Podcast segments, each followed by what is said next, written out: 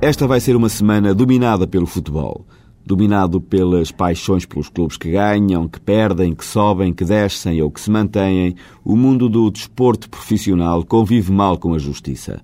E cada vez que há problemas, lá vêm as contestadas decisões dos conselhos disto ou daquilo para serem objeto da crítica a maior parte das vezes facciosa. É fácil perceber que as pessoas e os juízes são feitos da mesma massa que os restantes cidadãos, se transfiguram quando se discutem estas matérias, perdendo a racionalidade e a objetividade.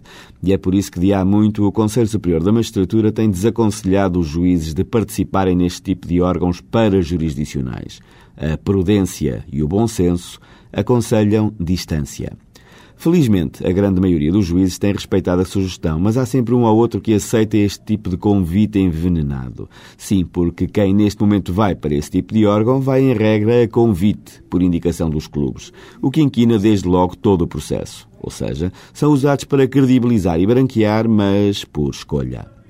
Quanto à participação dos juízes, a Assembleia da República tem na sua posse há quatro anos uma proposta de alteração do Estatuto dos Magistrados Judiciais, elaborada pelo CSM, que permitirá obstar a esse tipo de participação que tanto mina a confiança dos cidadãos na sua judicatura por acabar por prejudicar a sua imagem de independência, prestígio e dignidade.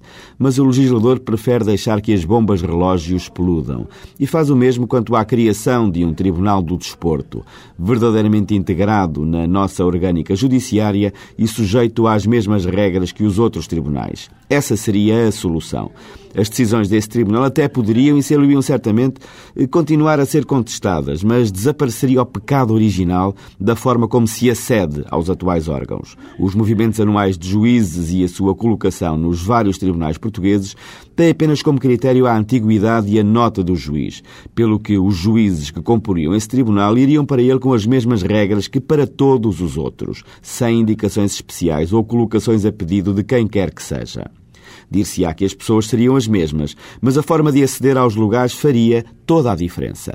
Parafraseando o anúncio, com um Tribunal do Desporto os problemas continuariam a existir, mas não era a mesma coisa.